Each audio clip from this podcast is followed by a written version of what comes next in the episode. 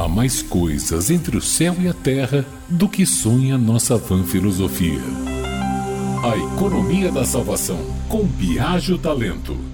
Olá, amigas e amigos da Rádio Metrópole. Entre as inúmeras fábulas e histórias coletadas no Nordeste pelo folclorista Gustavo Barroso, está uma em que se satiriza as relações nem sempre amistosas entre tabeliães e juízes. Conta-se que no interior do Ceará morrera um escrivão e sua alma fora bater na porta do céu. São Pedro, porteiro, não deixou ele entrar. O escrivão passou então a se lamuriar e chorar, dizendo que sofreu muito em vida nas mãos do juiz de sua comarca, uma verdadeira penitência capaz de apagar todos os seus pecados. Compadecido, São Pedro concordou em admiti-lo no céu, contanto que viesse a cavalo. O tabelião então desceu a ladeira que liga o céu ao inferno, sem saber onde iria encontrar um cavalo por aquelas bandas. Foi quando avistou a alma do juiz da comarca, que também havia morrido e, cambaleando, se dirigia para o céu. Mas o escrivão logo o desaconselhou a prosseguir. Se São Pedro não me deixou entrar, eu que fui um mero escrivão, imagine o senhor que foi juiz.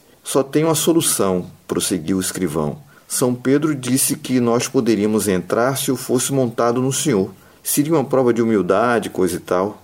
O juiz acreditou na história e levou seu antigo subalterno nas costas. Quando chegam na porta do céu, São Pedro declarou: Aqui só entra o senhor escrivão. O cavalo fica do lado de fora. Ao comentar a fábula, Gustavo Barroso assinala a profunda ironia matuta que acha o escrivão capaz de enganar o próprio juiz no outro mundo, quanto mais em vida.